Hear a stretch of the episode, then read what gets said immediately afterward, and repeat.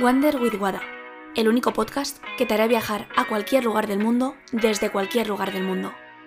Ponte cómodo, comenzamos el viaje.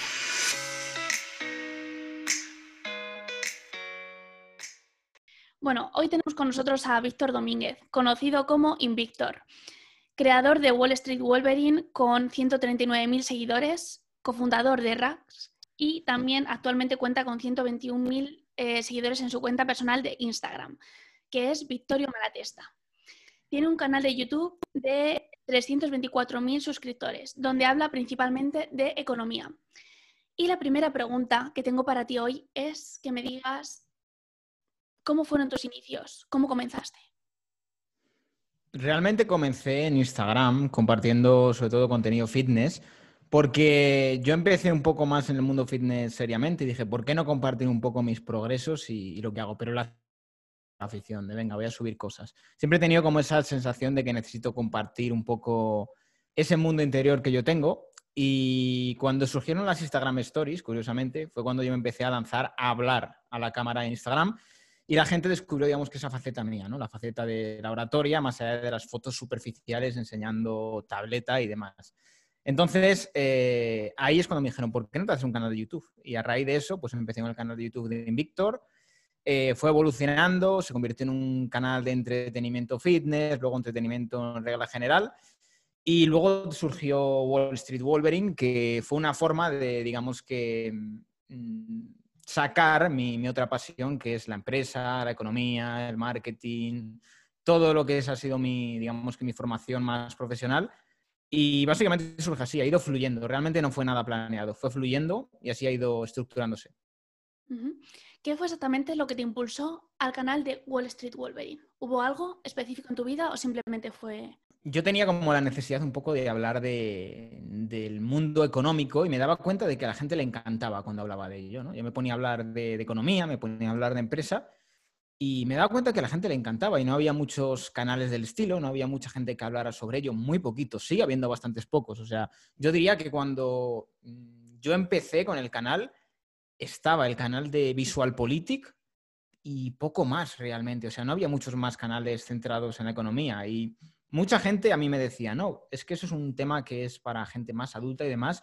Yo no creo que haya temas imposibles en YouTube, sino depende de cómo los, los plantees. Yo he visto canales de historia que digo, joder, qué canal más chulo. Y esa misma historia te la cuenta un profesor a lo mejor que es más aburrido y no te gusta, pero por la forma de hacerlo puedes acercar la economía y el mundo de la empresa a la gente de forma muy sencilla y que les encante.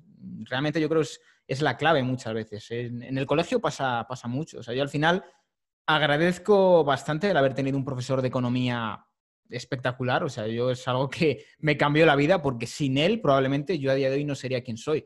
Por eso, en cierto modo, yo ahora como que noto que tengo esa responsabilidad, ¿no? Decir, joder, al final puedes hacer que mucha gente elija este camino si se lo vendes de una manera adecuada y sabes eh, cómo transmitirlo. Y por eso creo que el papel del profesor es muy importante. Y tiene que haber profesores que tengan la capacidad de transmitir esa pasión sobre su materia, porque al final, bien transmitido, le puedes cambiar la vida a un chaval, puedes mm, hacer que se convierta en, algo muy distinto a lo que a lo mejor podría haber sido si tú le transmites esa pasión. ¿Y por qué tú? Es decir, ¿por qué crees que tú eres capaz de emitir ese contenido de forma más divulgativa? Yo creo que por la facilidad en la comunicación. A mí siempre me han elogiado bastante el tema de que tengo facilidad para entretener, para transmitir tanto emociones como ideas, como en regla general argumentar en, materia de vídeos.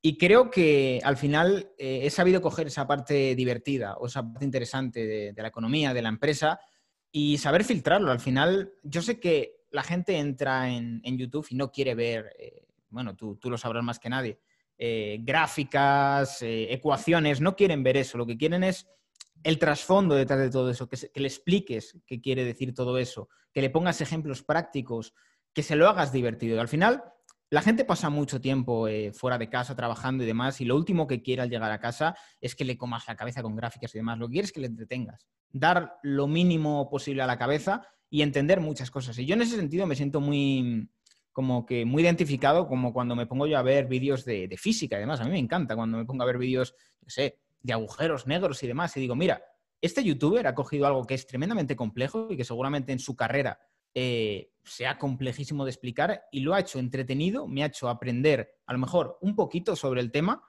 y eso es exactamente lo que debemos hacer con muchas materias. A mí hay muchos chavales que me dicen, joder, Víctor, me gustaría hacerme un canal de YouTube. Y digo, joder, si sabes venderlo, al final es saber venderlo.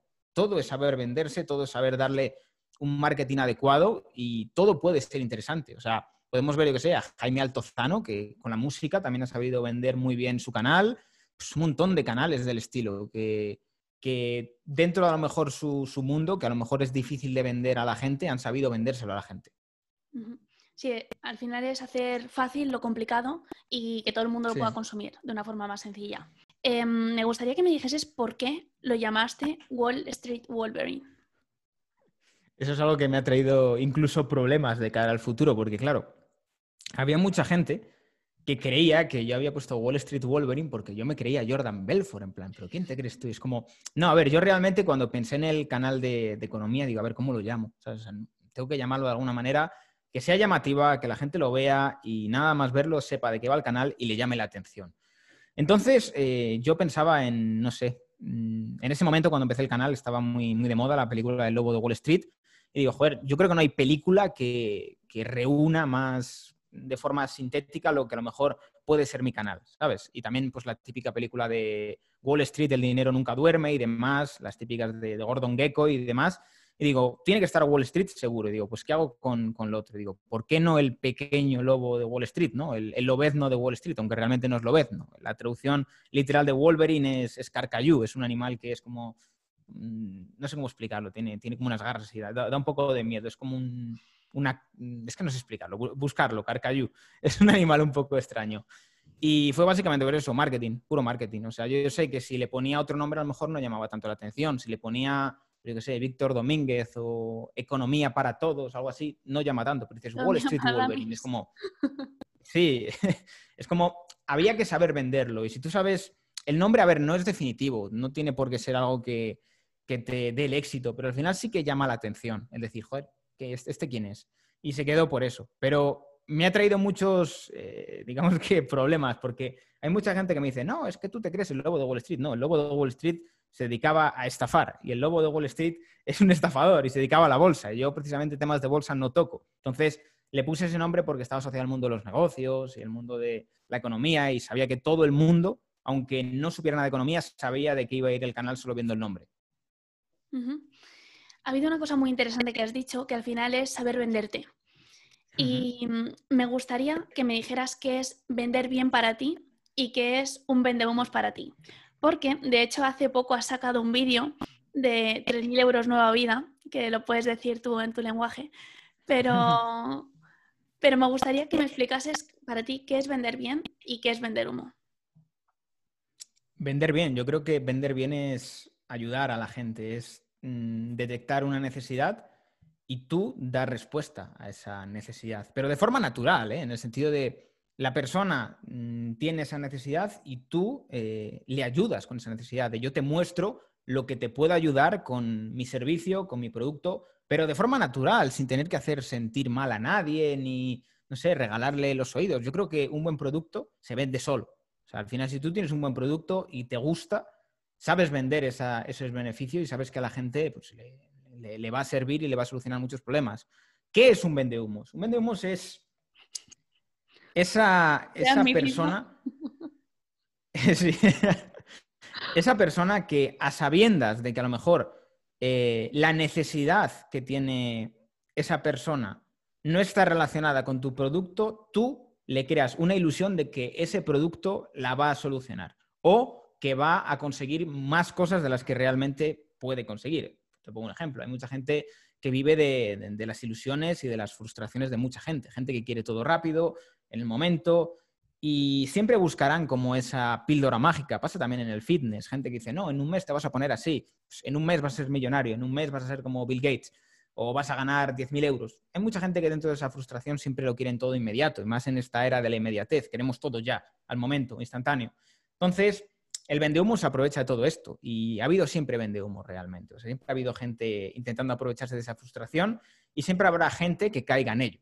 Mientras haya gente frustrada y digamos que desesperada, siempre habrá gente intentando aprovecharse de esa frustración y esa desesperación. Porque, a ver, decirle a la gente que, no sé, llegar a ser como Mark Zuckerberg es prácticamente imposible, en el sentido de que es parte del 0,001% de la población brillante que ha tenido una idea en el mejor momento posible y en el lugar adecuado, con el desarrollo adecuado, es muy difícil. Porque al final tú piensas en cualquier emprendedor y la mayoría de emprendedores no son precisamente Elon Musk o Bill Gates o, eh, cualquiera de estos grandes. No son así. Es un panadero, es una ferretería pequeña, una pequeña pyme con cinco o seis empleados. No son grandes multinacionales gigantes al estilo Amazon.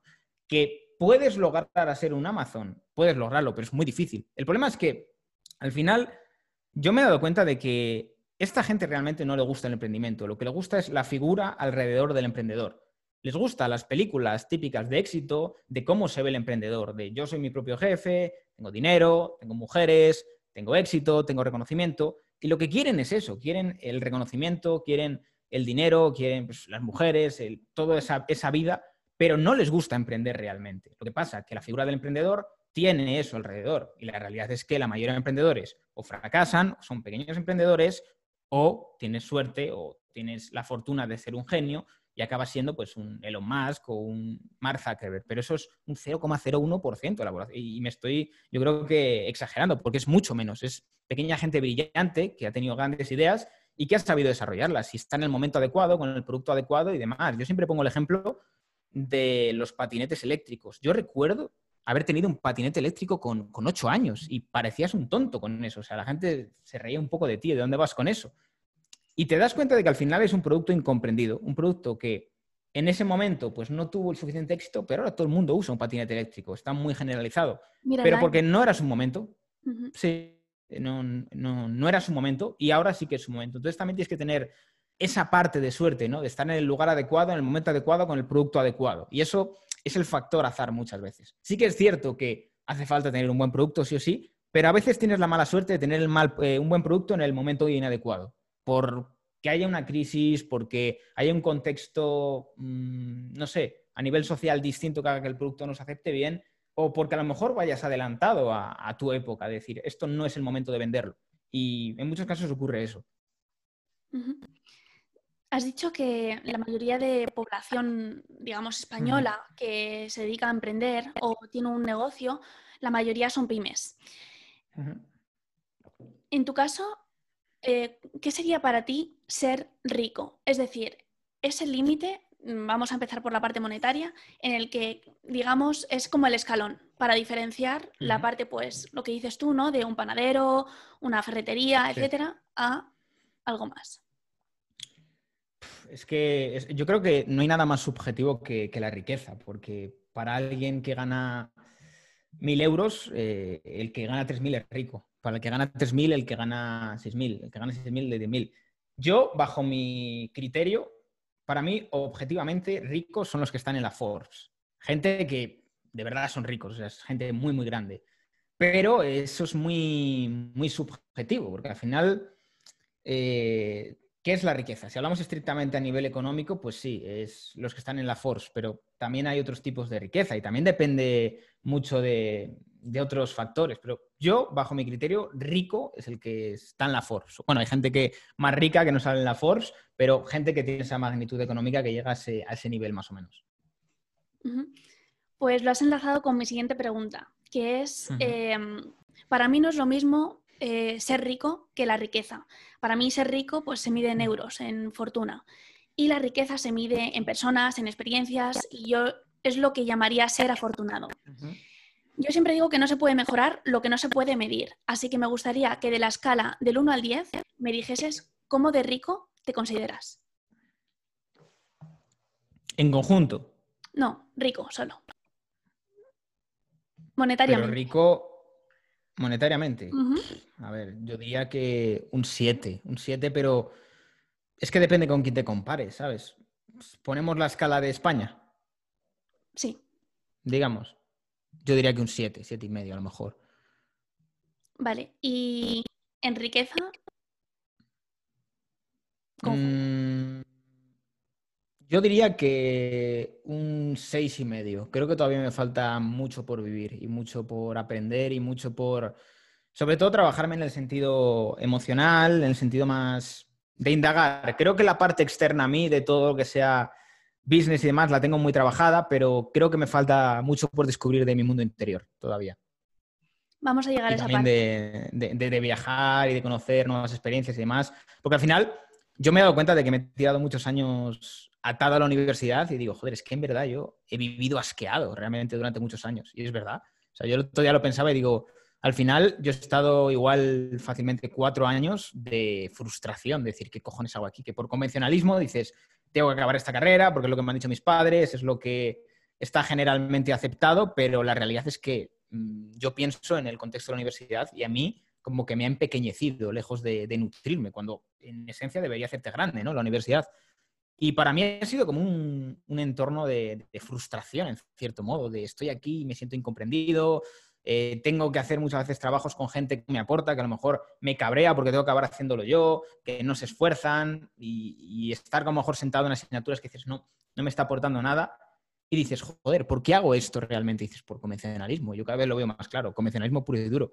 Pero al final es como, tío, es, has odiado tu día a día durante muchos años, o al menos la mayoría del día, porque lo pasabas en la universidad, en academias, para sacar asignaturas que eran complicadas y demás. Y dices, joder, estás empezando a vivir ahora, ahora, que dices, estás fuera de todo eso. Y yo sé que hay mucha gente que le pasa parecido, que le genera una frustración tremenda y el, y el sentirte incomprendido.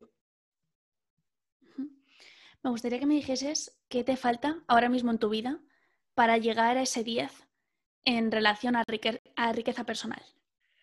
¿Qué, me falta a mí? Me faltan experiencias en la vida.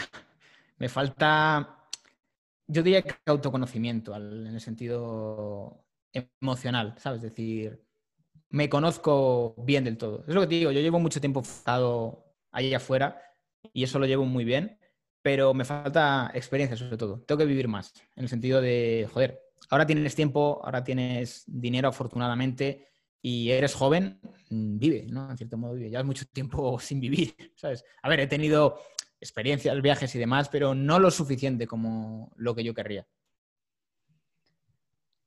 Esto lo hemos hablado tú y yo eh, aparte y, creo que es una parte que es muy interesante, sobre todo que estás descubriendo ahora mismo y, bueno, creo que, vas por el camino.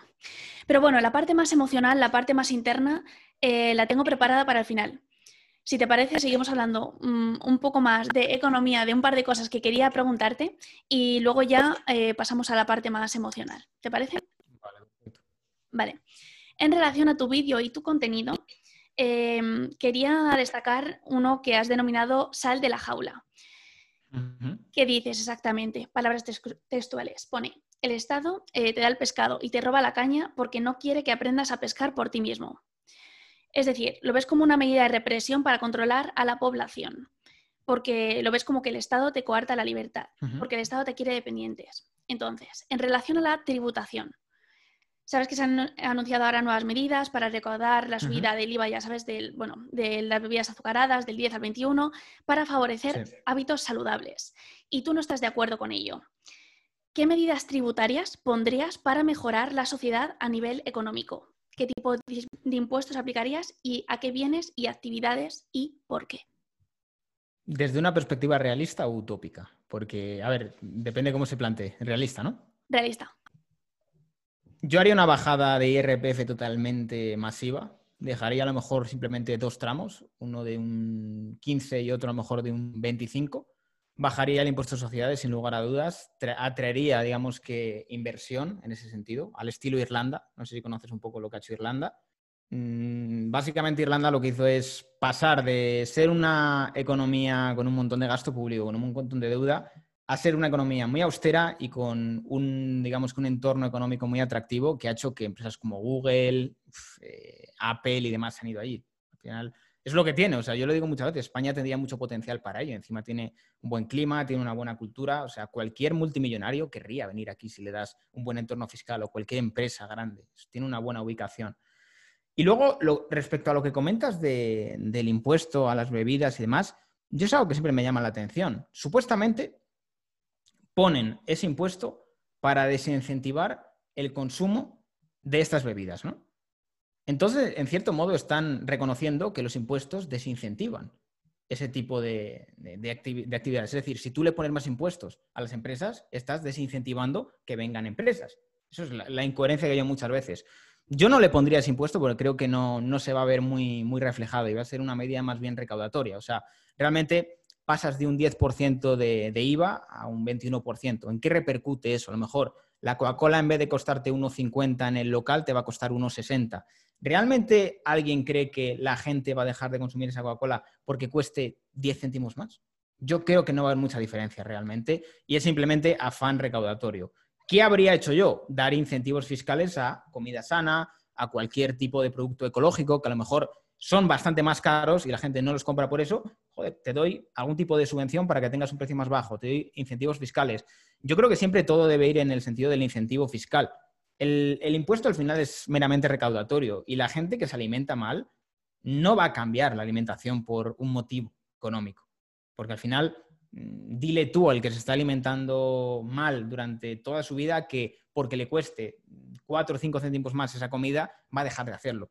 Mirad el tabaco. Al final, el tabaco tú le puedes subir el precio todo lo que quieras, que hay gente que va a seguir fumando sí o sí. Y al final, la comida basura es igual, es igual de adictiva casi que el tabaco. O sea, el que está acostumbrado a tomar un montón de azúcar, a comer un montón de comida basura, no hay nada más adictivo que eso. Yo, por ejemplo, he tenido etapas de preparaciones deportivas muy bestias y yo he tenido muy restringido a lo mejor el, azúcar, la comida basura. Y fíjate hasta qué punto tienes esa adicción con esa comida que yo llegaba hasta tener pesadillas con, con, esa comida, de estar soñando que yo comía eso y me sentía mal. Fíjate, eso es como casi una adicción y es como, en realidad las personas que llevan una mala, una mala alimentación o que tienen hábitos muy malos, es como el, como el fumador que se está, está haciendo daño. O sea, no, es tan fácil cambiar eso. Yo, yo investiría mucho más en educación, en haber una asignatura de nutrición, en dar incentivos eh, fiscales a que la comida saludable sea más barata. Yo no creo que penalizar el precio de la comida basura vaya a cambiar eh, algo. O sea, al contrario, incluso creo que perjudica a las clases más bajas, porque si tú a las clases más bajas les encareces todavía más esa comida y la comida sana sigue siendo igual de cara, le estás perjudicando. Porque al final es como, mm, ¿qué van a comprar los huevos ecológicos o los huevos de toda la vida? O lo que te digo, ¿qué van a comprar? ¿La Coca-Cola o van a comprar el batidito detox? Pues seguirán comprando la Coca-Cola, seguramente. Y no, no, se van a comprar el batido detox porque ahora les salga un poquito más cara la Coca-Cola. Ya. Hmm. Eso es cierto, estoy totalmente de acuerdo en el sentido de que se, debería invertir más en educación y en formar a las personas de por qué no comer ese tipo de alimentos, más que en poner un impuesto y que sea con fin recaudatorio. Pero me gustaría que me dijeses cómo recaudarías dinero. Es decir, ahora mismo España necesita dinero y cuál sería para ti la mejor manera de recaudar. Igual el fin no es recaudar, igual el fin es dejar de gastar tanto. ¿Sabes? No tiene por qué ser siempre recaudar. Igual tienes un, estado demasiado caro de mantener y lo que hay que hacer es limpieza. decir, a ver, cojamos las cuentas y veamos qué entes públicos son prescindibles. es que son incontables la cantidad de entes públicos que hay. Recuerdo haber visto un vídeo de un chaval que hacía un recuento de la cantidad de entes públicos que hay, era espectacular. Igual hay que replantearse muchos ministerios. Yo, por ejemplo, el Ministerio de Universidad, yo he sido universitario y digo, ¿qué han hecho? No han hecho nada. O sea, ¿esa gente por qué está cobrando? No sé, hay ciertos ministerios que habría que replanteárselos o a lo mejor unificarlos, simplificar, o sea, por respeto al ciudadano. O sea, al final, frente a una situación de crisis, los primeros que deberían dar ejemplo son los propios políticos. Y dirán, no, es, es demagogo. Es decir, no, el primero que debería bajarse el sueldo, el primero que debería simplificar el gasto para el ciudadano, quitar diputaciones, quitar comisiones absurdas, son los propios políticos. Y el problema es que muchas veces la solución está en manos del problema. Y esto no, entiende de, colores, porque mucha gente me dirá, no, eso es el PSOE. No, el PP también ha tenido mayoría absoluta y el PP no ha cambiado nada de raíz. El PP mantenía, digamos que, un poco la estructura que tenían, simplemente que ponía a los suyos y a los que le interesaban. Entonces, al final el problema es ese, que no hay ningún partido que realmente quiera cambiar eso de raíz. Al final, lo que quieren es hacer pequeños cambios. Es lo, que comentaba yo el otro día. A ver, está muy bien que en la Comunidad de Madrid hagan una pequeña bajada de IRPF, pero es que no cambia nada. Es medio punto de IRPF. Eso no, no es nada. Es como cuando le dicen a los pensionistas que le van a subir un 0,9% las pensiones. O sea, que son 50 céntimos la pensión, un euro. O sea, no es algo representativo, no hay un cambio sistemático. Y con las pensiones pasa lo mismo. Las pensiones son una gran mentira. A la gente le siguen haciendo creer que se van a mantener cuando la realidad es que deberíamos estar ya en un proceso de transición, de, bueno, sí, la gente que ya ha tributado y que ha cotizado mantenga su pensión pública, pero a los jóvenes empezar a meterles unas pensiones mixtas. Es decir, pues tienes tu parte privada y tu parte pública. También de esa manera liberas un poco la carga del sistema, porque la seguridad social lleva años quebrada. hay mucha gente que no lo sabe, pero está quebrada, es un sistema deficitario. Es una cosa que mm, no sé por qué los partidos no, se atreven a hablarla. Es como que es intocable ese tema de no, las pensiones hay que blindarlas. ¿Cómo las blindas? Con una pirámide poblacional invertida. La natalidad es la que es. O sea, al final es un sistema quebrado. O de repente das incentivos a la natalidad o mm, no va a cambiar mucho. Y, tampoco, aunque le des incentivos a la natalidad, al final la cultura ha cambiado mucho. Yo no creo que, eso vaya a cambiar y creo que hay que decirle a la gente las cosas como son. Si el problema es que a España ha habido mucho tiempo que, le han dicho las cosas como con, con florecitas, con arcoiris y no le dicen la cruda realidad.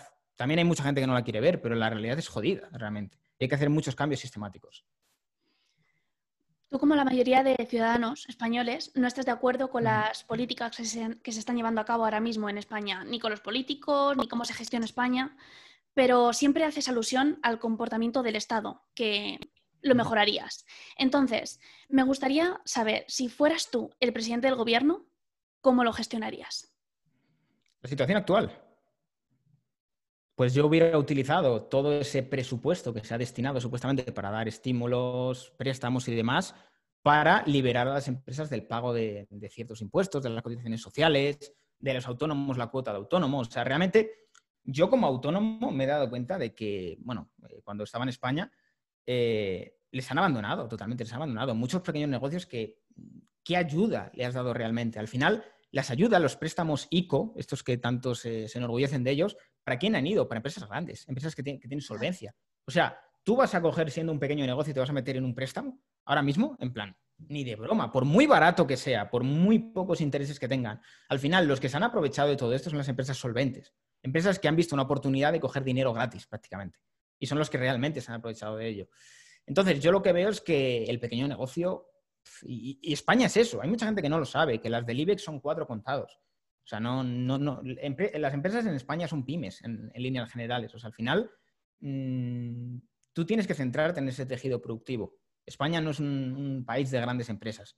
Entonces, es triste, pero no, no se le cuida para nada. Yo creo que debería haberse centrado en todo eso. más, eh, liberar de muchos pagos a todos esos autónomos que lo han pasado muy mal o a todas esas pymes y no tanto en gastar, gastar, gastar, gastar, gastar, dar ayuda a las televisiones públicas, ¿sabes? Bueno, televisiones públicas y privadas. Eso es algo que al ciudadano le cabrea, de hay dinero para eso, si no hay dinero para mí. Al final se nota mucho cuando hay ciertas eh, tendencias partidistas o clientelistas, pero al final hay que pagar esos apoyos. Porque al final los medios son muy poderosos y si no los tienes contentos pueden hacerte daño. Pero ahí le estás diciendo al ciudadano quién es la prioridad. ¿Quién es la prioridad? Pues el que me, el que me, da a mí la razón. Exactamente, como siempre. Pero bueno, eso es un tema bastante extenso que hacerlo en una hora creo que se nos va un poco de tiempo. Me has dicho toda la parte más racional, eh, medidas económicas que tomarías también a nivel tributario, pero me gustaría saber cuál es el ideal de tu país, es decir, tu sueño, aunque sea utópico, ¿qué España te gustaría ver de aquí a los siguientes años o aunque tú no lo veas? A mí me encantaría una España con más cultura emprendedora, pero cultura emprendedora de verdad, de que haya eh, ese incentivo, de que la gente no, diga, no, yo me saco una posición y ya tranquilo. O sea, que haya más hambre a nivel social. Hace falta que, los chavales tengan esa, no sé, esa energía de decir, quiero, quiero hacer cosas. El problema es que desde muy pequeños se nos ha mandado el mensaje de no, tú colócate en un puesto, no sé qué, no te arriesgues, no hagas nada. Y también, en cierto modo, se ha, bombardeado la gente con un mensaje antimeritocrático, de no, la meritocracia no existe. O sea, los que están ahí es porque lo han heredado, porque eh, ya eran ricos o seguro que han robado o lo han hecho de forma deshonesta. Es triste, pero a mí me encantaría tener una, España que fuera, no sé, un cocedero de gente emprendedora, de startups, de, no sé, un, entorno agradable para la inversión, que tú llegues a España y digas, joder, esto es un país en el cual me encuentro rodeado de personas igual que yo en ese sentido, con ganas de crecer, con ganas de hacer proyectos. Al final, yo lo digo muchas veces, un país es la suma de todas las decisiones que toman sus ciudadanos. Si la mayoría de las decisiones de los ciudadanos es yo quiero lo seguro y trabajar lo mínimo, ¿qué país quieres tener? al final, si tú tienes un país de gente que quiere hacer cosas, que está mm, totalmente eh, dispuesta a arriesgar, a decir, quiero eh, montar un negocio, quiero mm, favorecer este tipo de, conducta, ¿no? Incluso a, nivel, a nivel, yo creo que familiar nos pasa a todos. O sea, yo oigo a mis padres y digo, joder, es que en cierto modo han tenido esa cultura, ¿no? De la seguridad, de lo tranquilo, lo convencional. Y yo, a ver, me duele decirlo, pero las mejores decisiones que he tomado en muchos casos iban en contra del criterio de mis padres. Pero precisamente porque viven un paradigma distinto, totalmente distinto.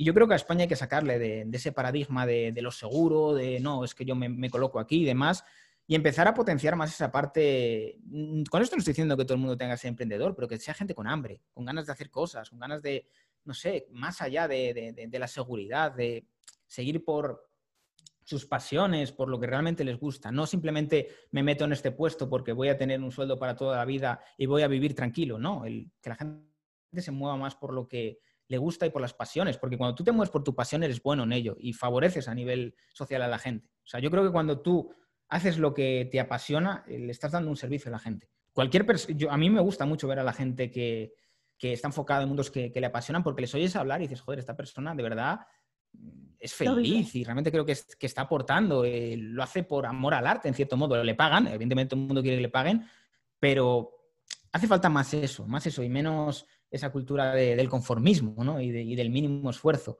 Pero es difícil de cambiar eso. Pero bueno, yo creo que dentro de lo que cabe, cada uno ponemos nuestro granito de arena para que cada vez haya más gente así. Como bien digo, no todo el mundo puede ser emprendedor, no todo el mundo puede ser un empresario de éxito, pero sí que podemos dar un poco lo mejor de nosotros mismos para hacer lo que nos apasiona y sobre todo para, joder, querer sumar, no, no ir ahí, venga, hago lo mínimo posible.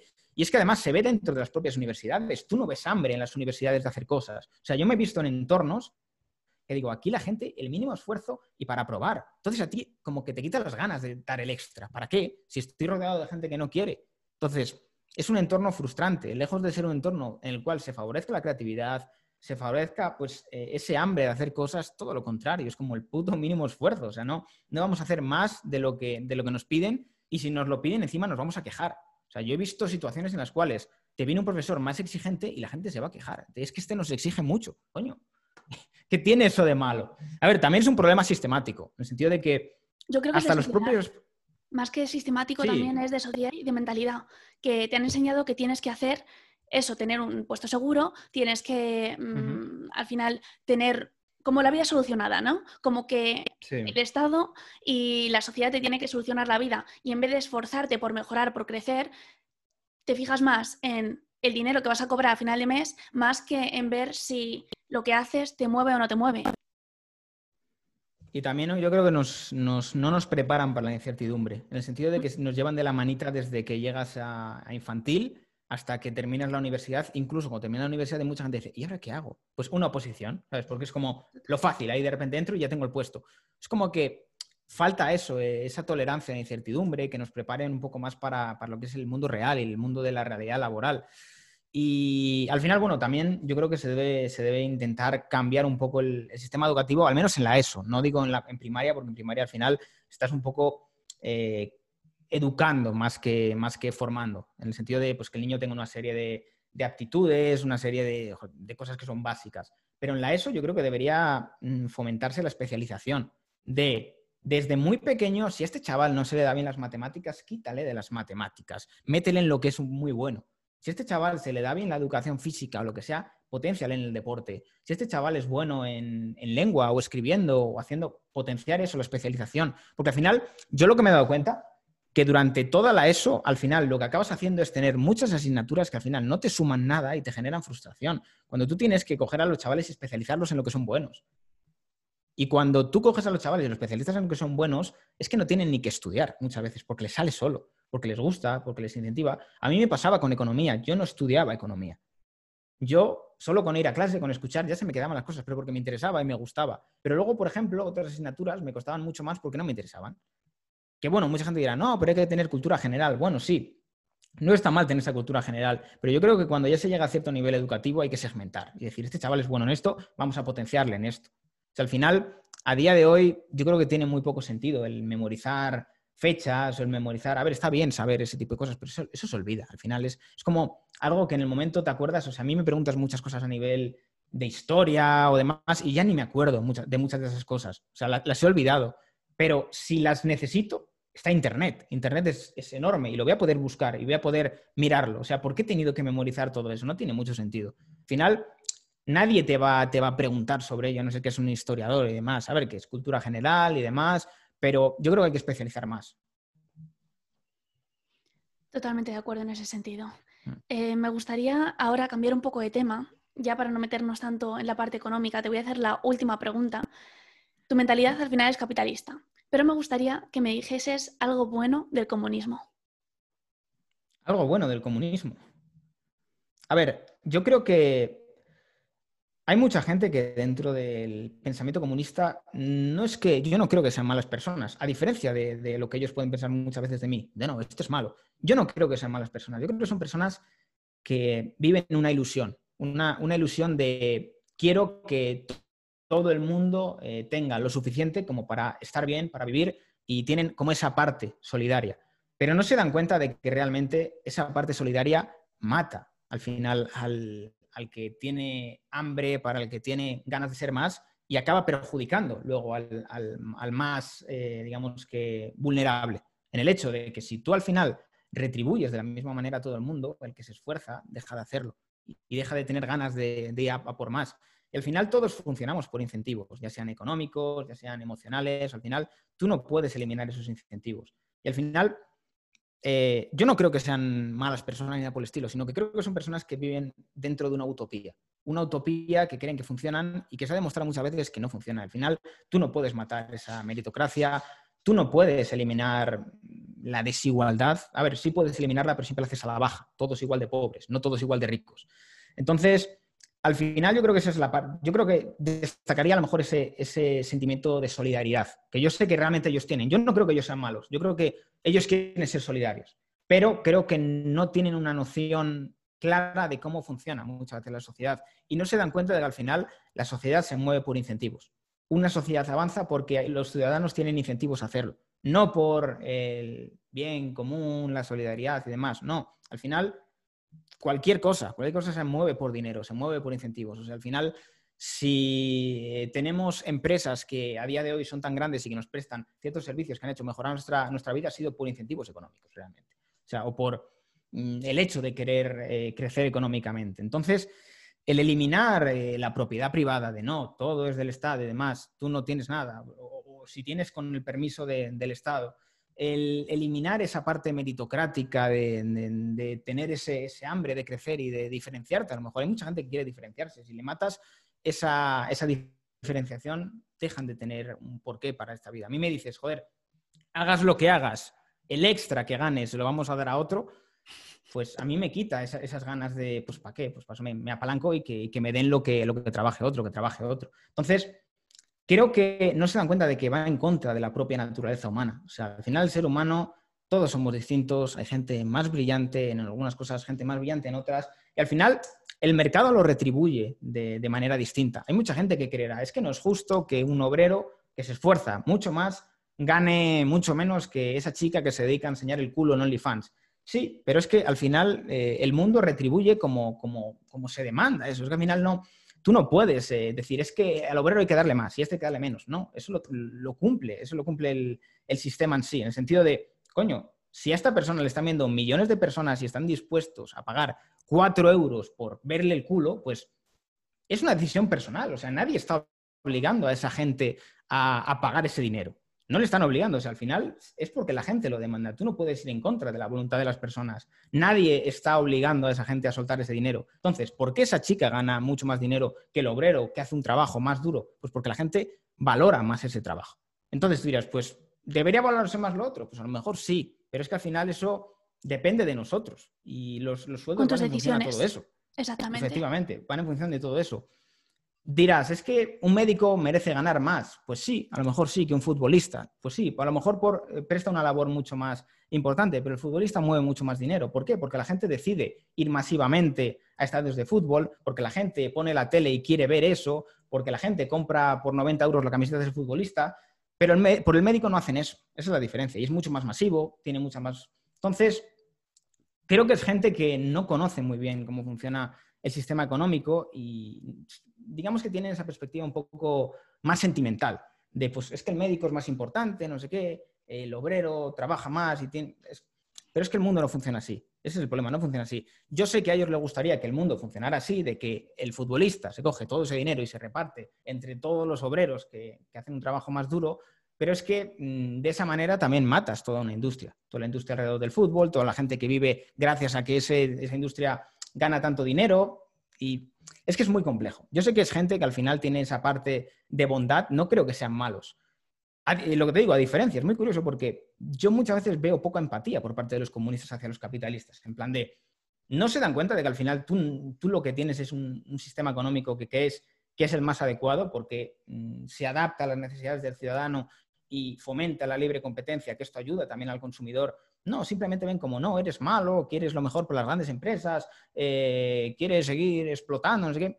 Es un poco como, como la caricatura del capitalismo. Cuando yo, por ejemplo, puedo hacer broma respecto al comunista, pero como que intento empatizar con él, en plan de, creo que estás equivocado en esto, esto, esto y esto. Pero ellos como que simplemente, no, eres, eres malo, eres malo porque el capitalismo es malo. También creo que eso es culpa de la educación, porque a nivel educativo yo recuerdo en la carrera que es como, todo el mundo habla mal del capitalismo, pero del comunismo no se dice nada.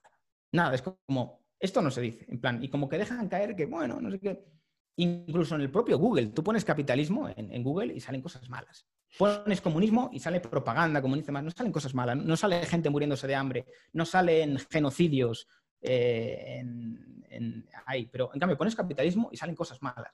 No sé, es curioso, no sé, yo, siempre he creído que está demasiado estigmatizado y la gente no sabe realmente lo que es. Es como que tiene una caricatura muy negativa y yo creo que hay que empezar a dar esa, esa batalla de no, Puede tener sus defectos, puede tener a lo mejor sus problemas, pero se pueden solventar también. Yo creo que es un sistema muy, muy, muy, pero que muy superior al, comunismo y lo ha demostrado en cualquier índice. O sea, hay que mirar solo el índice de pobreza en, países capitalistas. O sea, es, que no, no hay comparativa con un país comunista. Bueno, no ha habido ninguno realmente, pero país socialista. Vale, me gustaría destacar una cosa que has dicho que me parece muy interesante, que es en relación a la elección como consumidor, que al final nosotros creamos la sociedad y nosotros con nuestro consumo, consumiendo ciertas cosas, vamos a favorecer o vamos a apoyar ciertas conductas. Entonces, cuando vemos que el control, bueno, dime. No, te iba a decir que no hay nada más democrático que el mercado. O sea, al final, las empresas que están arriba es porque el, consumidor lo ha elegido.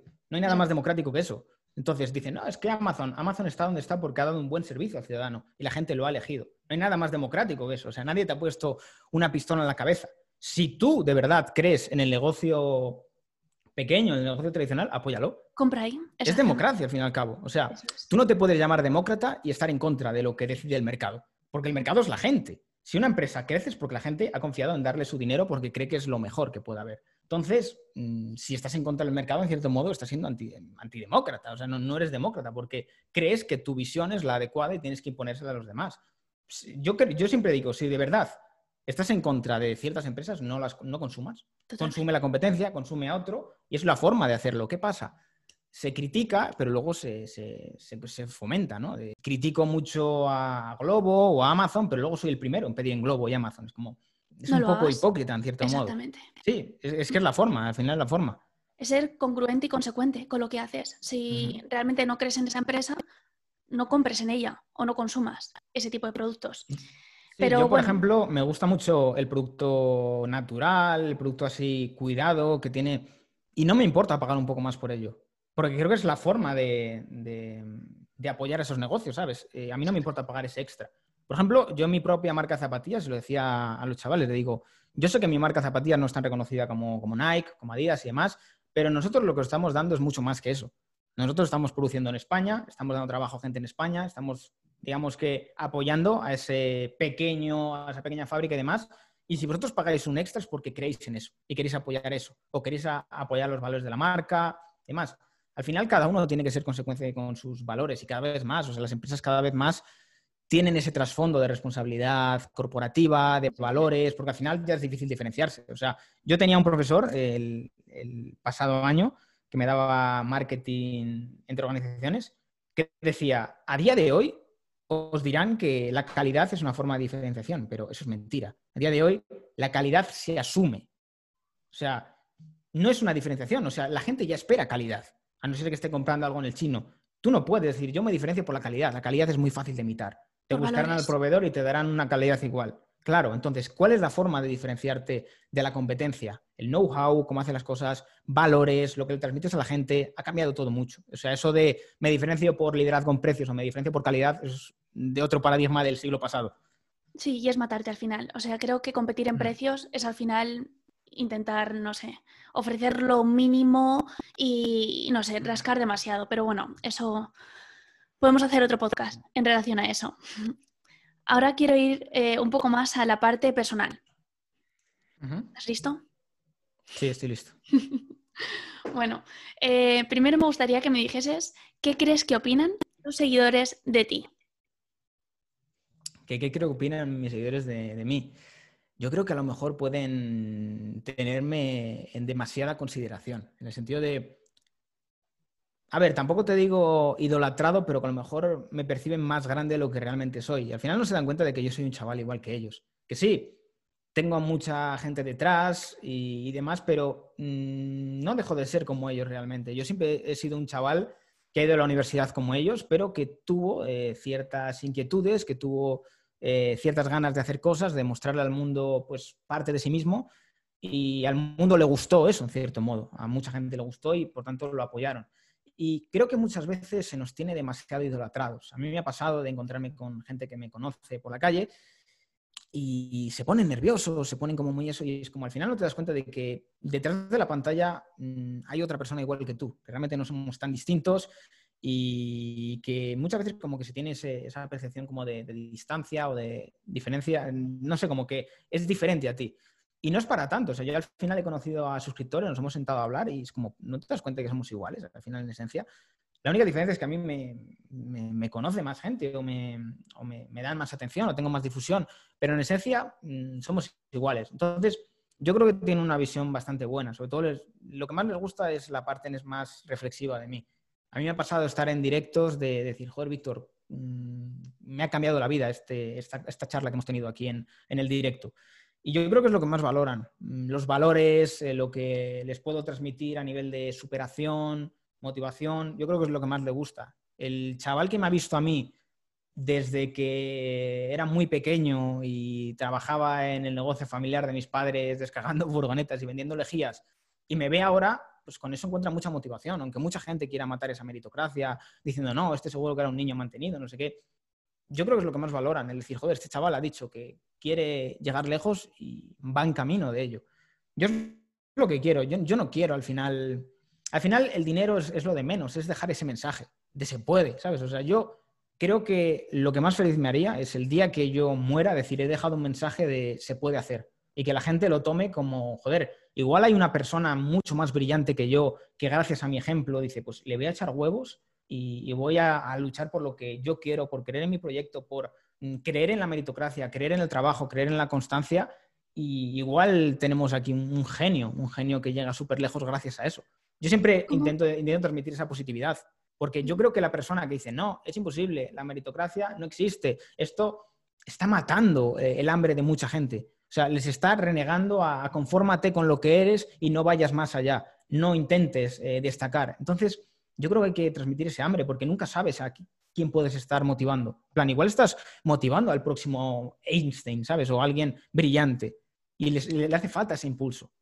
Y yo creo que el transmitir un mensaje de conformismo, de es que no se puede, es que los ricos, que no sé qué, no es lo adecuado. No es adecuado. Hay que, hay que trabajar ese hambre. Tenemos que tener una sociedad de gente hambrienta. Me gustaría que me dijeses em, cómo te gustaría materializar ese sueño o ese hambre.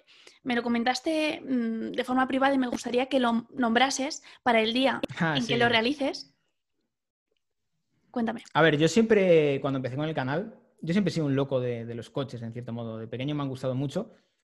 Y yo cuando empecé el canal siempre dije que yo me quería comprar un Lamborghini y que algún día me compraría un Lamborghini. Y ese siempre ha sido un poco como el símbolo ¿no? del canal, de decir, bueno, lo tengo aquí en la silla también. Eh, ese objetivo, que realmente es un mero objetivo material, pero que ojalá algún día pueda demostrar el decir, mira, este chaval dijo que quería un Lamborghini y consiguió el Lamborghini, en plan, con años, con trabajo, con constancia, creyendo en ello. Y sí, como dejándolo como un mensaje, en el sentido de, joder, ha habido mucha gente que se ha reído de ello, de mirar flipado este, mirar tonto este, no sé qué, pero cuando al final se dan cuenta de, joder, lo ha materializado, es como que cambia todo mucho. Al final yo creo que en esta vida tienes que ser un iluso, en cierto modo. Si no eres un iluso, al final no, no vas a estar soñando demasiado grande, ¿sabes? En el sentido de que, a ver, tampoco ir flipado ni demás, pero tener aspiraciones altas, de decir, pues bueno, eh, sé que es complicado, pero ahí está. Y el hecho de, decir está ahí, dices, pues me va, me va a motivar a seguir creciendo, a ir más, más, más. Si no es suficientemente grande, como que te vas a conformar con muy poquito. plan, no sé. Yo recuerdo que esto es divertido. Yo me ponía de meta cuando empecé así un poco más serio con YouTube, es decir, yo cuando acabe la carrera tengo que estar ganando como mínimo 3.000 euros. Y para mí eso, pues entonces era una locura, en plan es imposible, es totalmente impensable. A día de hoy es muy sencillo, o sea, es es algo que dices, lo, he superado con creces, pero el hecho de decir, tengo metas todavía más grandes, te hace mantenerte en movimiento. Decir, no me conformo con eso, quiero más, quiero ir a más. Y al final, si te gusta lo que haces también, yo, por ejemplo, con Rax, con mi empresa de zapatillas, me divierto. Entonces ya no es el dinero, no es ni siquiera el dinero, es la diversión de hacer algo que te gusta, de también ver un poco la respuesta de la gente. A la gente también le, le gusta, le, le transmite esa energía, le gusta el producto, les ilusiona. Entonces es lo que te mantiene vivo. Yo creo que sin, sin eso yo me aburriría mucho, en plan de, no tengo nada que hacer. Vale, me gustaría que me dijeses cómo te definiría una persona que realmente te conoce. Una persona que realmente me conoce. Yo diría que polifacético. Yo creo que me definirían como alguien muy mío, muy alguien con cierto, cierta timidez, en cierto modo, reservado, pero que cuando realmente das con la tecla de mm, el tema adecuado, te sorprende mucho. O sea, yo siempre, desde muy pequeño, he sido un chaval muy tímido. O sea, a mí me ha pasado con familiares que dicen, joder, Víctor, es que te vemos en la cámara y es como que no eres tú. O sea, ¿qué, pasa contigo? Y yo digo, es que al final yo soy una persona que si me das con los temas adecuados y con las inquietudes adecuadas, tengo mucho eh, que, que, hablar, pero mm, como que siempre en las relaciones a lo mejor interpersonales me ha costado más de sacar lo que yo he sido. siempre he sido un niño con mucho mundo interior, pero que no, no, le gustaba sacarlo, no le gustaba... Mm, como que tampoco, a, mí, nunca me ha gustado ser el foco de atención ni, destacar. O sea, el que haya podido conmigo al instituto o al colegio me recordará como un chaval callado, un chaval que no, no daba mucha guerra, que se portaba bien y esas cosas. Y es curioso, ¿no? Cómo vas evolucionando y de repente cambia todo. Pero en esencia sigo siendo eso. O sea, al final, el que me conoce personalmente es como Víctor. Al, final tienes que aprender a, transmitir eso que también eres. O sea, al final, yo creo que al final yo durante mucho tiempo he dado una imagen eh, caricaturizada de mí, ¿no? De, joder, a lo mejor no, no, tienes que ser tan así y tienes que empezar a ser más como tú. Pero esto le va a sorprender a mucha gente. Yo en esencia soy una persona bastante tranquila, bastante, no sé, es que tampoco es tímido, es como reservado. Yo soy muy mío. Y durante mucho tiempo me ha costado mucho abrirme a la gente, ahora lo estoy haciendo bastante más. A lo mejor por no confiar mucho en, la gente y demás, pero intento ahora ser más sociable en ese sentido. Sé que la gente tendrá una visión bastante distinta de mí, pero en, esencia yo soy eso, el que me conoce lo sabe. O sea que el lobo de Wall Street en el fondo es un lobezno. Un lobo sí. sí. bueno. de cierto modo sí. Eh, me gustaría que me dijeses qué es lo que más te gusta de ti y lo que menos. Lo que más me gusta de mí. Yo diría que la capacidad que tengo de motivarme. En el sentido de que yo sé que sin que nadie me, me dé esa motivación, la puedo sacar de mí mismo. Y eso te hace como ir muy lejos y sobre todo llevar el nivel de esfuerzo y de constancia a otro nivel. Es como que me reto a mí mismo, en plan de tienes que llegar eh, bastante más lejos. Y lo que menos me gusta, mm, yo diría que un par de cosas. Eh, en primer lugar, eh, que a veces creo que tengo que trabajar más la empatía, en el sentido de que mm, me cuesta a veces el, decir, coño, también las personas tienen su, parte emocional y también tienes que preocuparte por ella y tienes que cuidarla y estar pendiente también de ellos, no simplemente de, de, lo tuyo. A veces como que te nubla la vista. Cuando estás muy enfocado en algo es como que solo importa lo tuyo y dejas de lado un poco los demás, porque crees que los demás ya se cuidarán por sí mismos. Y yo creo que tengo que trabajar sobre todo la empatía. Y también eh, es algo que estoy trabajando y que estoy dejando mucho de lado, el, controlar el ego. El, decir, hostia, está bien tener esa parte de ego porque te protege, pero hay que, hay que saber mantener la raya. No, el ego y el orgullo no hace, no hace nada bien. Y es curioso porque en cierto modo entra en contradicción en cómo realmente soy yo, pero hay una parte interna de mí que como que sí que saca ese ego y ese orgullo y no hay nada que te impida crecer más que, que el ego y el orgullo, porque la persona que quiere saberlo todo, que quiere tener siempre la razón, que cree que siempre los demás están equivocados, es una persona que está condenada a estar siempre igual y no mejorar. Y cuando realmente mejoras es cuando te quitas todo eso encima. O sea, cuando tú quitas el ego y el orgullo y dices, hostia, pues igual estoy equivocado, o igual esta persona me tiene algo que aportar, o igual ese, ese comentario tiene cierta razón. Tampoco quiere decir que hagas caso a todo, porque hay muchas veces que no, no se tiene esa razón, pero que estés abierto, que estés abierto a, a, decir, coño, pues igual hay cosas que puedo mejorar, ahí esta persona me puede aportar, ¿sabes? Estar abierto sobre todo, tener una mentalidad abierta. En tu día a día, ¿qué es lo que más te cuesta hacer? Ser ordenado, diría yo, eh, desconectar. Eh, o sea, mm, yo creo que soy una persona que tiene que hacer todo lo contrario de lo que la mayoría hace. La mayoría de gente tiene que ponerse un, como una lista de cosas productivas que hacer. Yo al contrario, es como Víctor, tienes que eh, ponerte una lista de cosas eh, con las cuales tienes que desconectar y que son improductivas. En el sentido de vete a dar un paseo, medita un rato, ponte a leer un ratito, escucha un poco de música, yo qué sé. Mm, creo que mi mayor problema durante mucho tiempo ha sido no saber desconectar. en el sentido de estar siempre en un bucle de, trabajo, redes sociales, eh, proyectos y demás. Y eso al final te hace desconectarte mucho del presente. Y no te das cuenta de que, coño, estás con una persona y no estás totalmente cuerpo presente, no te estás mostrando totalmente de forma plena, estás con la atención un poco sesgada, en piloto automático, mm, no disfrutas de pequeñas cosas que tiene el día a día, te, abandonas mucho a lo mejor en el sentido emocional y no, está bien eso, al final hay que buscar un equilibrio, está bien ser productivo, pero también está bien el cuidarse en ese sentido y tener un momento de desconexión. Al final, el grandísimo problema de, tener mucha flexibilidad eh, con el tiempo es que o puedes estar trabajando siempre y no darte cuenta o no trabajar nunca. A veces es difícil encontrar ese punto medio de trabajo esto y ya esto es para desconectar. Entonces como que estás siempre ahí, ¿sabes? Es como que al final la gente siempre tiene como esa parte física de yo voy a la oficina y cuando estoy en la oficina estoy trabajando y cuando salgo de la oficina ya como que dejo de trabajar cuando tu negocio es tan abstracto, es como que muchas veces, como dices, estoy trabajando siempre, o sea, no, no, no, puedo terminar de desconectar. Literal. Y yo me he puesto ciertas limitaciones, por ejemplo, me he puesto limitaciones de tiempo en algunas redes sociales, porque es como que yo sé que al final me acaban absorbiendo mucho y me acaban estar siempre ahí dándole vueltas. Y me viene bien, sobre todo, y controlar mucho el tiempo que uso el móvil, porque al final, cuando tu negocio está en el móvil y el ocio también está en el móvil, es como que no desconectas nunca del móvil. Siempre estás con el móvil, siempre estás mirando a ver qué ha pasado, y además tienes muchos estímulos, porque claro, cuando tienes una mínima magnitud en redes sociales siempre estás recibiendo impactos, siempre. Que me han comentado, que me han seguido, que me han dicho esto, no sé qué. Es como que no puedes desconectar. Yo he tenido etapas en mi vida en las cuales literalmente mm, me despertaba con miedo de mirar el móvil. Eh, porque, claro, era mirar el móvil y seguramente eh, problemas, problemas de a ver qué, qué, me han liado por aquí, a ver qué están criticándome por allá, a ver qué problema tiene este cliente, a ver qué contratiempo tengo aquí, a ver qué... O sea, es como que todo era mierda. Y ahora, por ejemplo, me he puesto una obligación que estoy cumpliendo más o menos bien y es no mirar el móvil hasta que haya hecho, digamos que, mm, las tareas que yo considero que tengo que hacer. Por ejemplo, eh, levantarme y decir voy a meditar y voy a desayunar y no voy a tocar el móvil hasta que, hasta que lo haga. Tu setup. Y cuando ya ya... ¿El qué? Tu setup, ¿no? Sí, Lo justo. Que te por la mañana en plan para...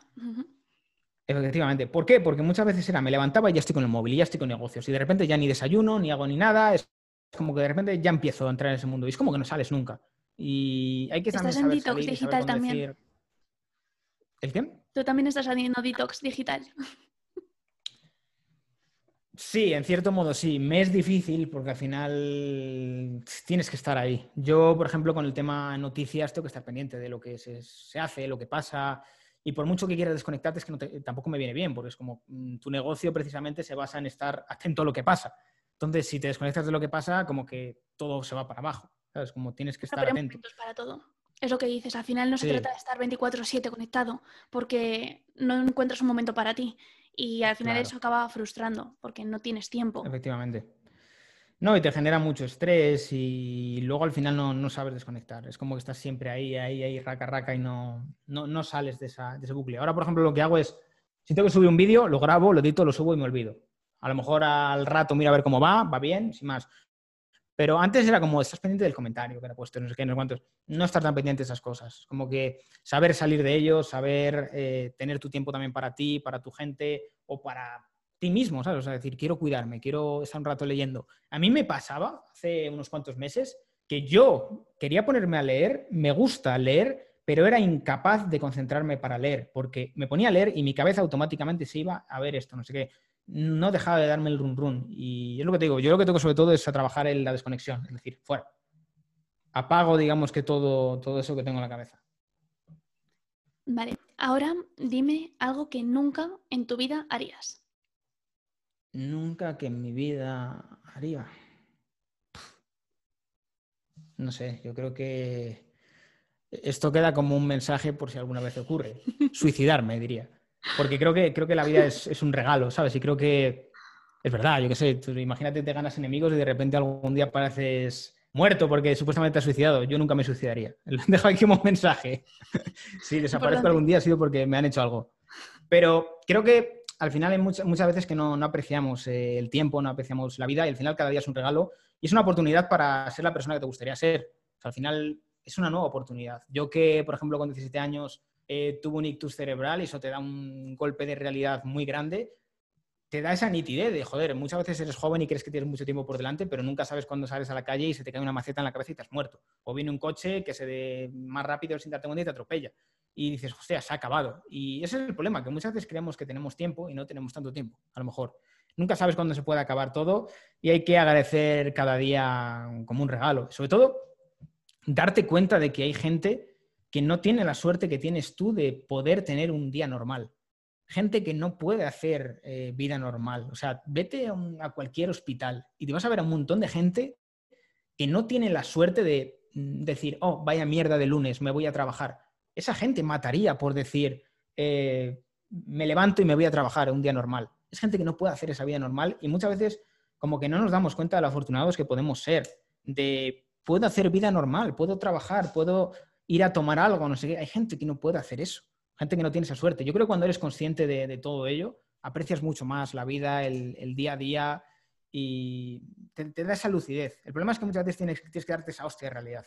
Tiene que haber una catarsis. Yo, por ejemplo, hasta que me ocurrió el ictus no tenía esa visión y me ocurrió muy joven, pero me di cuenta de, hostias, que la has podido palmar, que te has podido quedar discapacitado, que te has podido, no sé, mm, quedar en el sitio. Y ahí es cuando dices, hostia, Mm, hay que empezar a apreciar el día a día y crees que tienes tiempo, pero no, no tienes tanto tiempo realmente.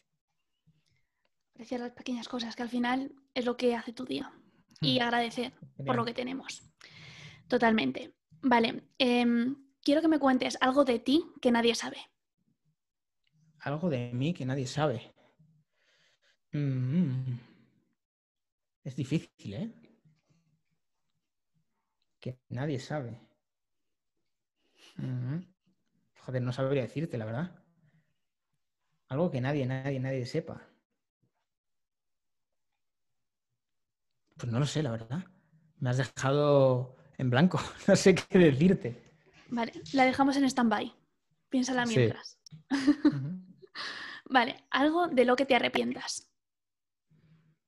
Mm, no me arrepiento de nada. Al final, yo pienso que todos los errores, todos los aciertos me han hecho lo que soy hoy y yo no cambiaría por nada el mundo lo que soy hoy, ¿sabes? Como al final yo creo que también esas partes, esos errores han, dado un aprendizaje y hay que cometerlos a veces, porque te permiten darte cuenta de muchas cosas. O sea, yo, por ejemplo, cuando dejé mi primera carrera, para mí era el fin del mundo, en plan de, oh Dios mío, soy un fracaso. Es como todo lo que llevo estructurando en cuanto a plan de vida durante años y años, de repente se cae. Y es la mejor decisión que tomé en mi vida. Probablemente si hubiera seguido por ese camino no tendría una vida como la que tengo ahora mismo y sería una vida mucho más aburrida. Y lo pienso y digo, joder, no me arrepiento de nada, o sea, ni, ni de lo bueno ni de lo malo. Yo creo que cada uno, bajo las circunstancias que tenemos, actuamos de la mejor manera posible. Luego hay que ver lo que haces con todo ello. Si eres una persona que frente a esos errores has crecido o te has quedado en una victimización de, ah, qué mal es el mundo conmigo. No sé, yo creo que hay que sacar hasta de, de, de lo peor de las peores situaciones hay que sacar ese aprendizaje y salir reforzado. No hay que, yo creo que no hay que estar, no sé, como mm, arrepentido de, de, ciertos errores que se cometen, porque al final también te dan un aprendizaje. Y mm, no sé, es como que al final eres eso también, eres tus errores y pero también tus aciertos. Claro, al final es y un muchos, camino. Y muchos aciertos vienen de errores también. Exactamente. Y aprendemos de ahí. Dime Sí. qué consejo le darías a tu yo de cuando empezó. Consejo que le daría a mi yo de cuando empezó. En todo esto, en el mundo Mm. de Instagram, en el mundo de YouTube, ¿qué le dirías? Ahora, con lo que sabes, con lo que has recorrido. ¿qué le dirías? Yo le diría sobre todo que, mm, que no se tome tan en serio lo que le van a decir, ¿sabes? O lo que todo el bombardeo que va, que va a tener, ¿sabes? En el sentido de que al final eh, mm, tú eres lo que. mm, Tú eres la persona que realmente sabes lo que tú eres. Y muchas veces cuando te expones a redes sociales, como que tu, auto- tu autoconcepto se puede tambalear un poco. Entonces yo diría que no, que no, ni te tomes tan en serio las críticas, ni te tomes tan en serio tampoco las adulaciones. Que tengas una, una noción clara de lo que tú eres y lo que no eres y que no te dejes tanto, a lo mejor, influenciar por ello, que no te lo tomes tan en serio. Al final es difícil, ¿eh? y esto le pasa a todas las personas. Yo siempre les doy como consejo que intenten no tomarse a lo personal lo que les ponen en redes sociales. Pero la primera tendencia, y es una tendencia egocéntrica, es desde el ego. Cuando alguien te ataca en redes sociales o cuando te pone un comentario, es ¿por qué me ataca a mí? Y como de repente te jode el día, de, hostia, ¿por qué me ha puesto eso? No sé qué. Saber eh, cerrarle la puerta a toda esa negatividad, saber no entrar en esa pelea, saber dejarlo de lado, decir, yo soy esto, esa persona no, no, está, no está realmente eh, viendo de forma nítida lo que yo soy, a lo mejor está actuando desde un resentimiento o tiene ciertos problemas, O o a lo frustraciones mejor propias. es su forma... Sí. O, no tiene por qué sí, ser contigo. Es que una forma de liberar su, yo qué sé, su Sí. frustración, etcétera. Sobre todo los haters, Sí. para vosotros, que estáis como más expuestos, es algo normal. Pero es porque al final esas personas frustradas es su forma Sí. de, no sé, de sacar esa ira de alguna manera. Yo, yo muchas veces lo he pensado, digo, a ver, Víctor, tú bajo ningún concepto perderías el tiempo en algo que no te gusta o alguien que no te cae bien, en estar viéndole o en ponerle un comentario, en plan, yo nunca Yo he tampoco lo haría, pero hay personas que se aburren demasiado. Claro. No, e- es como empatiza un poco y piensa lo vacío que se tiene que sentir esa persona para perder su tiempo en cosas así. ¿Sabes? Como yo al final digo, pues tendrá sus problemas, tendrá su situación personal, a lo mejor es su forma de, de exteriorizar todas esas frustraciones. Entonces, al final tú tampoco tienes que abrirle la puerta a ello, ¿sabes? O sea, si tú quieres tener paz contigo mismo y quieres estar bien, no puedes abrirle la puerta a toda esa mierda. A mí, por ejemplo, me ha pasado que durante mucha época a la guerra, a pelearme con todo el mundo, a lo que sea. Y es como que le abres la puerta a esa negatividad. Y cuando tú entras en contacto con algo que está sucio y esperas no ensuciarte, estás muy equivocado. Si te metes en un cubo de mierda vas a salir manchado. Es así, o sea, no te metas en el cubo de mierda si no quieres salir manchado, porque vas a salir manchado. Y ahora dirías que estás encontrando un poco más de paz interna y estás acabando la guerra que tienes contigo mismo. Sin duda, sin duda. Y mm, hace poco recordaba una, una, una frase de, la película del Señor de la Guerra que últimamente me la aplico mucho y es cierta. Decía la, frase, el mundo lo heredarán los traficantes de armas porque el resto de- del mundo están demasiado preocupados peleándose entre ellos. O sea, el, el secreto de la supervivencia está en evitar las guerras, sobre todo con uno mismo. Y es cierto, o sea, es totalmente cierto. Al final mm, es como que la clave está en encontrar una paz interna. Y yo personalmente creo que lo estoy encontrando bastante. Y también creo que, te da un- una perspectiva mucho más nítida de todo. Cuando estás a lo mejor cegado por la ira o por esa, testosterona, esa adrenalina de la batalla, del enemigo, de esos mira, no sé qué están haciendo, es como que estás un poco con visión de túnel. No tienes una visión un poco 360 grados de lo que, lo que pasa. Y creo que ahora que un poco como he dejado las armas, por así decirlo, he dejado las armas, empiezo a tener visión más nítida y me doy cuenta de que al final ni los buenos son tan buenos ni los malos son tan malos. Y que la realidad es realmente más compleja, que no es ni blanco ni negro, es todo muchas escalas de grises. Y creo que sí, creo que sí, que hay que, hay que saber estar en paz. Yo, yo reconozco que he estado mucho tiempo en guerra, eh, a lo mejor por la frustración, por la ira de una situación que a mí no me gusta o por verme afectado por ello. Pero ahora que a lo mejor como que he hecho ese retiro espiritual, que estoy ajeno de, de todo ello, como que empiezo a encontrarme un poco más a mí mismo y empiezo a encontrar un poco una paz interna que me permite dar análisis como más objetivos y no tanto desde el sesgo, desde el odio y la rabia. Creo que de ahí va a salir un Invictor mucho más reforzado. Así que... Yo creo que se me nota, me lo dicen últimamente, que estoy empezando a madurar. o a mostrar otra cara. Me alegro que así sea. Bueno, tengo la última pregunta para ti y mm, antes de hacerte la última pregunta, me gustaría que me respondieses en caso de que sepas responderla. Em, ¿Qué es algo de ti que nadie sabe? Mm, es que no, sabría decirte porque... En parte esto, ¿eh? Esto que estás diciendo creo que es ¿eh? algo que nadie sabe. Fíjate, esto que estás diciendo de que has dejado las armas y de que estás mucho más en paz contigo mismo, creo que es algo que no lo has hecho público. Mm, de forma explícita no, pero en algún directo sí que lo he comentado. En algún directo, los que están en los directos sí que lo saben. Mm, sí, podría ser, podría eso, a lo mejor. A ver, yo, creo que estoy en un punto en el cual estoy empezando a descubrir una parte de mí nueva. Y yo creo que puede salir algo bastante bueno. Pero bueno, también porque ahora he tenido tiempo para ello y tengo espacio para ello. Antes como que mi vida era demasiado ajetreada como para, y estresante como para pensar en ese, en ese plano a lo mejor más emocional o más espiritual, ¿sabes? Entonces, al final, cuando ya empiezas a estar un poco más liberado, como que dices, hostia, encuentro espacio para decir qué ha pasado aquí, eh, te analizas, te introspeccionas y demás, y encuentras a lo mejor esa parte que no, que no conocías y que a lo mejor es muy importante trabajarla. Pero decirte esa parte? que... ¿Te gusta esa parte que estás conociendo de ti mismo? Me encanta realmente, me encanta. Sí, yo creo que es algo que a lo mejor la gente no tiene muy en cuenta, pero hay que trabajarse también emocionalmente. Al final, no sé, eh, cuando vives muy desconectado de tus emociones, es como que llega un punto en el cual dices, mm, ¿qué sentido tiene todo esto? En plan, no sabes si estás bien, no sabes si estás mal, no sabes si esto te hace feliz, no sabes por qué haces esto, por qué no lo haces. No te haces preguntas, simplemente avanzas. Si es cierto que te va a hacer una bestia, nadie te va a poder hacer daño o demás, o al menos aparentemente, pero cuando luego ya te quitas esa armadura te das cuenta de que estás jodido y que tienes heridas y que no te has dado cuenta de ellas por la adrenalina del momento y demás.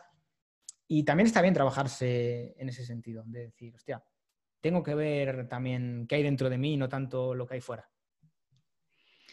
Vale, pues ya voy con la última pregunta para que no se largue demasiado.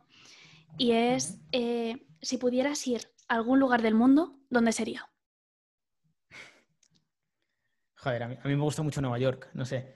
Es que es, que es como mi, mi, ideal, no sé. Es como que allí me siento en el centro del mundo, donde todo ocurre, donde mm, nada, nada está, eh, digamos que quieto. A mí me gustó mucho una frase que me dijo eh, esto es una historia muy bonita, que la última vez que estuve en Nueva York hubo un suscriptor que vio que estaba cenando en un restaurante y él cogió eh, el metro desde el Bronx hasta el restaurante se llamaba Clinton Hall, esto era por Manhattan y además no me acuerdo exactamente por dónde, se cogió a las 10, 11 de la noche el, el tren solo para venir a hablar conmigo, porque me quería conocer. Y me contó un poco su historia. Me dijo, yo vine aquí con 17 años, a buscarme la vida cuando mm, digamos que las cosas en, España no estaban bien y vine aquí a buscarme la vida y me dijo algo que, a mí me, definió muy bien Nueva York y que me, no sé, me, me, gustó mucho. Me dijo, a mí me gusta Nueva York porque me obliga a estar en movimiento, en el sentido de que o crezco o la ciudad me come.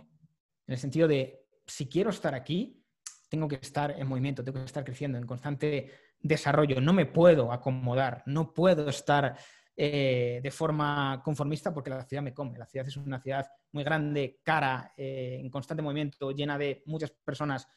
Y es algo que me, no sé, es una ciudad con la cual conecto mucho. Siempre que voy me hace mucha, he ido ya tres veces, yo creo que es el sitio que más veces he ido. Y no sé, tiene, tiene algo especial. Sé que, mm, no sé, yo siempre he dicho que en algún momento me gustaría vivir allí. No sé si me gustaría del todo, pero es una ciudad con la cual conecto mucho. Espero que puedas volver pronto y que... Con el coronavirus lo veo difícil. ya, la verdad que sí, es un poco complicado el asunto, pero esperemos que mejore la situación. Así que nada, Víctor, muchísimas gracias por abrirte tanto, por enseñarnos esa parte más vulnerable, la parte más, digamos, interna y la que menos muestras en redes sociales. Así que ha sido un placer tenerte aquí y muchas gracias. Nada, lo mismo digo. Un abrazo. Chao.